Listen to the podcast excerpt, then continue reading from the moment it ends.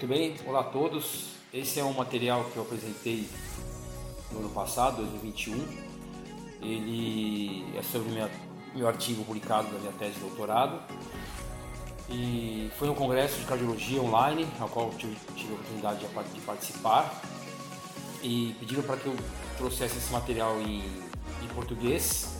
E aí eu estou aproveitando para criar esse vídeo e também usar o áudio aí para podcast ao qual eu tenho também é, produzido ultimamente. Eu vou dividir essas imagens e esse áudio em algumas partes para que fique menos cansativo, embora o material vai ser colocado na forma resumida por ser o artigo. Então a tese ela ela foi titulada como é, uma caminhada, né, um treinamento ou exercício de intensidade moderada, ele melhora sintomas depressivos e dores em idosos com boa qualidade de vida.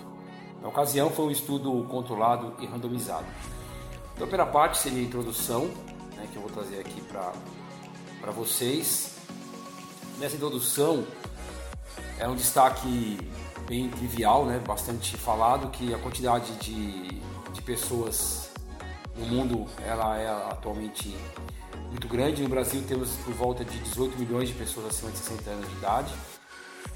Está estimado que em 2050, portanto logo ali, né, nós estamos em 2022, parece que é um tempo muito grande, mas não é. Quando nós falamos de evolução humana, quando nós falamos de envelhecimento contemporâneo, quando nós falamos que envelhecimento humano, na, na configuração que ele está hoje, ele é novo, duas ou três décadas para frente, elas são, são rápidas, né? É um, é, um, é um período cronológico pequeno. Estamos falando aí em 2050 para um bilhão e meio de idosos no mundo. É, ele é um processo contínuo, é um fenômeno irreversível, claro, é, que ele acaba causando, entre outras questões negativas, o aumento da dependência do idoso no seu dia a dia. É o que fala aqui nessa parte aqui, né? As atividades, né? Ou as performances do dia, do dia a dia, do cotidiano atividades simples, né, chamadas AVDs, atividades básicas diárias, ou atividade da vida diária, básica. É, como ir ao banheiro, ter um autocuidado, coisas simples que a gente tem no dia a dia. Fazer um, fazer um alimento, preparar um alimento, né? Eu costumo dizer para meus alunos na universidade que para nós adultos e jovens é algo que não, não passa muito na cabeça da gente, não tem muita relação e às vezes nem faz muito sentido, porque devido à condição ao qual nós estamos de ter uma boa saúde e independência econômica, física, não há essas, essas, esses detalhes no dia a dia. Mas isso para o idoso é bastante importante. E aí, nessa outra parte, falar sobre qualidade de vida, claro que é algo, desculpa, é algo complexo, porque é uma definição subjetiva a qualidade de vida está influenciada por culturas diferentes, por épocas diferentes. Ela pode ter um contexto diferenciado entre as pessoas ou intra, né, ou a própria pessoa. O que hoje é qualidade de vida para mim, daqui a alguns anos pode ser que eu fale que seja outra outra condição. Nós mudamos, né? Então ter uma qualidade de vida ele é bastante subjetivo. A educação física, o exercício físico, assim como outras áreas, especialmente da saúde, ela, ela tem um papel muito importante. Né? E é comum as pessoas falarem que exercício físico vale a pena ser feito, que ganha massa muscular, evita queda, claro, né? tudo isso é muito, muito importante. Só quando nós pensamos no papel do exercício físico, da educação física, a nossa função maior é realmente trazer saúde física e diminuir a dependência. E aí que eu gostaria de dar um passo à frente, né? ou dois porque essa dependência física não está relacionada exclusivamente ao idoso. Ela tem desdobramentos efetivos, né, verdadeiros, na sociedade, na família, instituições e gastos públicos. E também a dependência física está ligada numa, numa possibilidade muito, muito importante que é a questão emotiva. Estamos vendo aí hoje, né? É, se fala-se muito de saúde mental. Imagine saúde mental do idoso verdade? Então, tratar o idoso, cuidar do idoso, treinar o idoso, vou reforçar essa última é, exclamação, né? Treinar o idoso está, está vinculado com dar condições de movimento, dar condições de dependência física. Então, se o idoso resolve ir numa igreja, ou no santuário, ou no templo, qualquer nome que vocês possam pensar aí fisicamente, né? É, em relação à religião, à espiritualidade, perdão, é, é importante para ele. E a não ida nesses lugares, ou em outros, né? Visitar um familiar, ir até uma padaria, leva ele a uma condição clara de dependência e de é, pensamentos ruins. Por exemplo, eu não presto mais para nada, se eu vou para a rua eu posso cair, é, não consigo mais visitar as, as, pessoas que eu gosto, não consigo mais passear no parque. E isso é, é, é um desdobramento ruim de quem também não movimenta o corpo. Portanto, aqui na introdução do meu artigo, é, desculpa, acabei até não falando, ele foi publicado, ele foi publicado na Lilacs, uma revista internacional, e mais para frente eu coloco as referências com mais propriedade. Mas essas possibilidades físicas, voltando, elas podem ser comprometidas. Cabe à área de saúde, e aqui meu papel com um pouco mais de evidência sobre a educação física, evitar que, essa, que esses desdobramentos aconteçam. Portanto, não pense exercício físico idoso apenas para ganhar massa muscular. Isso está relacionado com outras possibilidades, inclusive a parte emotiva. Muito bem. Na introdução, é, é importante destacar que existe uma diferença conceitual e muitas vezes era um pouco confundida na área da medicina.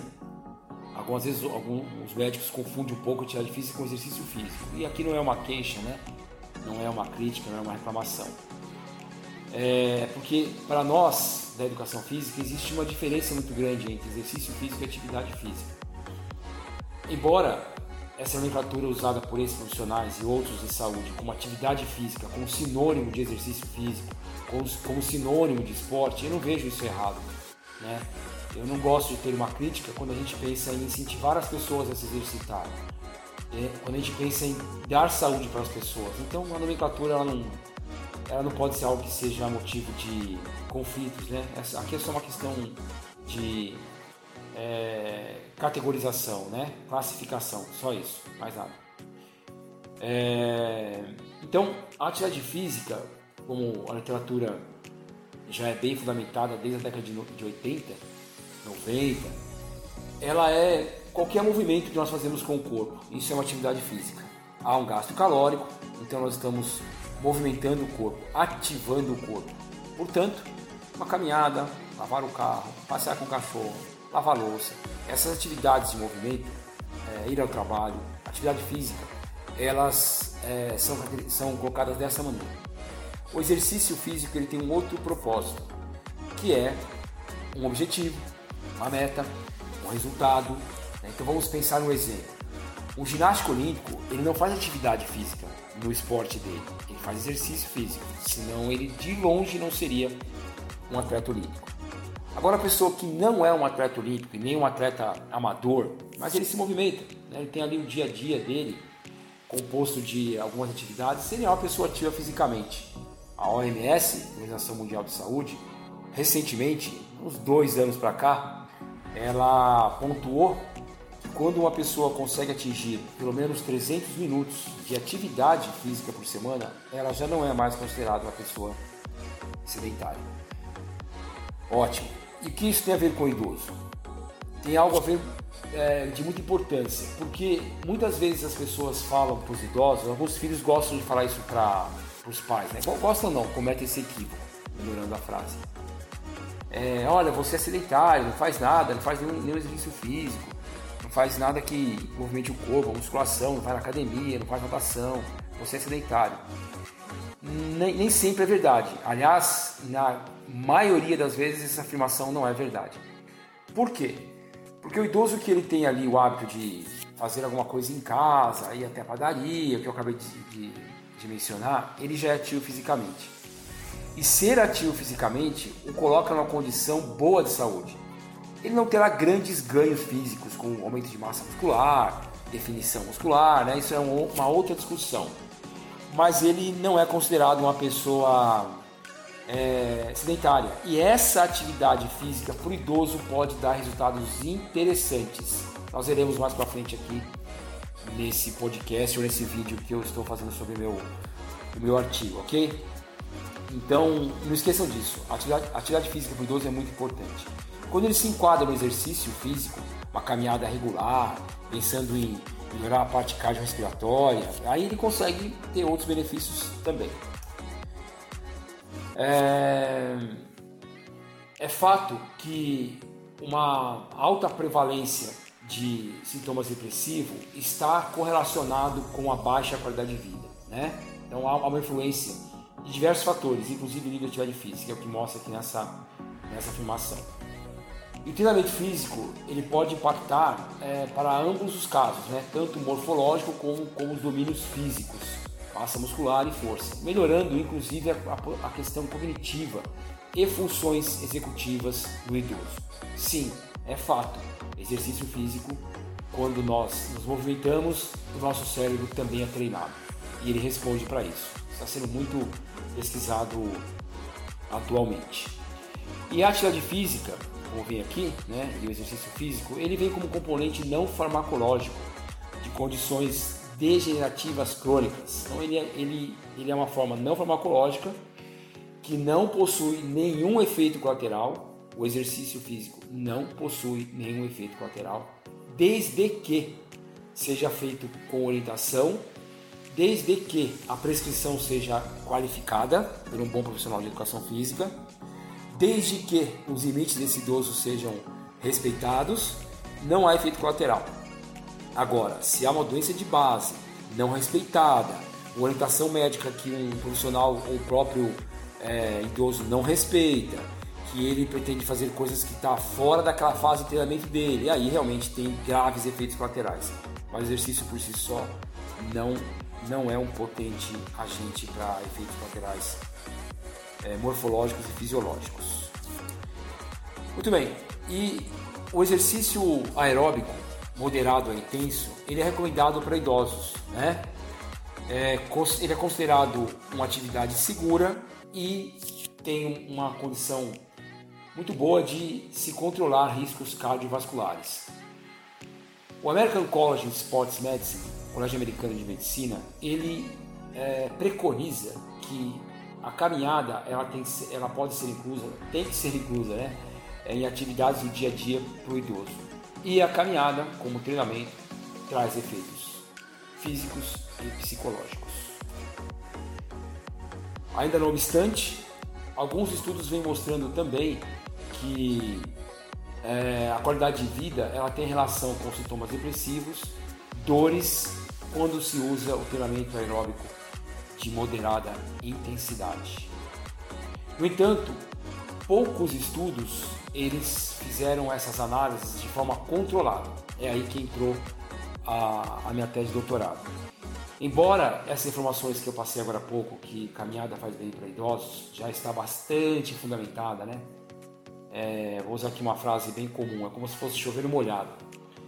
Mas, quando se fala a forma que essa caminhada tem que ser feita, qual a regularidade, qual a intensidade, como que é a condição de base do idoso que vai caminhar. Ou seja, será que ele é ativo fisicamente? Será que ele já não pratica exercício físico? Será que alguma doença de base pode alterar o treinamento físico dele? Isso nós não temos é, quantidade suficiente na, na literatura. Então essa foi a base do, do meu trabalho. Verificar se é, um treinamento com predominância aeróbico poderia melhorar a qualidade de vida e a capacidade física em idosos ativos fisicamente é, dentro de um protocolo e método né, controlado e randomizado. Muito bem, e essa que é a hipótese que a, o treinamento aeróbico ele aumenta a capacidade funcional, analisada pelo indicador VO2 pico e também melhora a qualidade de vida. Então essa foi a introdução e a hipótese desse material por enquanto, nessa primeira parte sobre